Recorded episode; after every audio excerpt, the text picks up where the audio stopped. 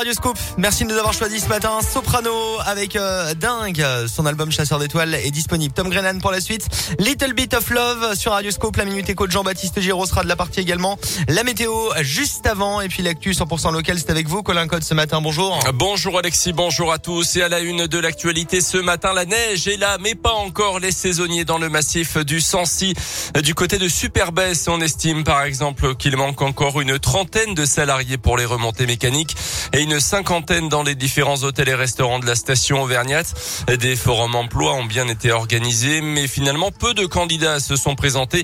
Alors pour tenter d'attirer de nouveaux salariés et surtout les retenir, le maire de Besse, Lionel Guay, aimerait tester des contrats plus longs que les contrats habituellement proposés aux saisonniers. On l'écoute. Des CDD d'un an renouvelable deux fois ou trois fois dans un premier temps, qui engloberaient des périodes de travail, des périodes chômées, des périodes de formation, c'est-à-dire un petit peu le parcours que font des saisonniers, sauf que ça leur garantirait une perspective sur deux, trois ans. Pour les collectivités, concrètement, on peut investir dans la rénovation d'appartements et la mise à disposition d'appartements qui ne sont pas là pour deux mois, ce qui est compliqué à financer. Non seulement c'est euh, profitable pour les salariés et les entreprises, mais pour les collectivités, si elles veulent pouvoir accompagner, il faut aussi qu'elles puissent avoir un peu de visibilité euh, et mettre des structures qui sont valables sur une année et non pas sur trois mois.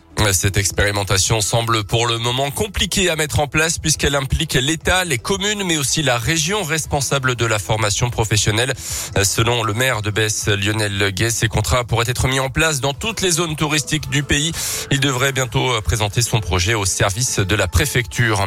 Dans le reste de l'actu chez nous, un voleur de colis interpellé et placé en garde à vue la semaine dernière à Vermonton dans l'agglomération, salarié d'une plateforme de distribution de Cournon.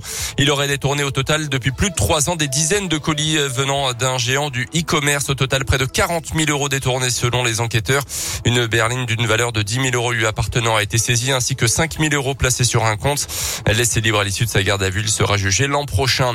Une victoire pour les associations One Voice et France Nature Environnement. Elles viennent de remporter leur recours contre l'agrandissement d'un élevage de chiens à Ghana. Le tribunal administratif de Clermont a annulé le permis de construire délivré par la commune fin janvier 2019. Un projet qui prévoyait la destruction des cinq bâtiments déjà existants pour la construction d'un nouveau beaucoup plus grand. Des animaux au total qui devaient servir de cobayes en laboratoire selon la montagne. L'entreprise et la commune ont désormais deux mois pour faire appel. Dans le reste de l'actu, le silence et les mots de justiciable dans deux procès marquants de cet automne. Le silence, mais pas forcément de celui qu'on croit. Nicolas Sarkozy, cité à comparaître comme témoin dans l'affaire des sondages de l'Élysée, a refusé tout simplement de s'exprimer devant la justice hier, au contraire de Salah Abdeslam, le terroriste plutôt prolixe sur son enfance et son passé judiciaire au procès des attentats du 13 novembre 2015. La parole est désormais cette semaine aux 14 accusés.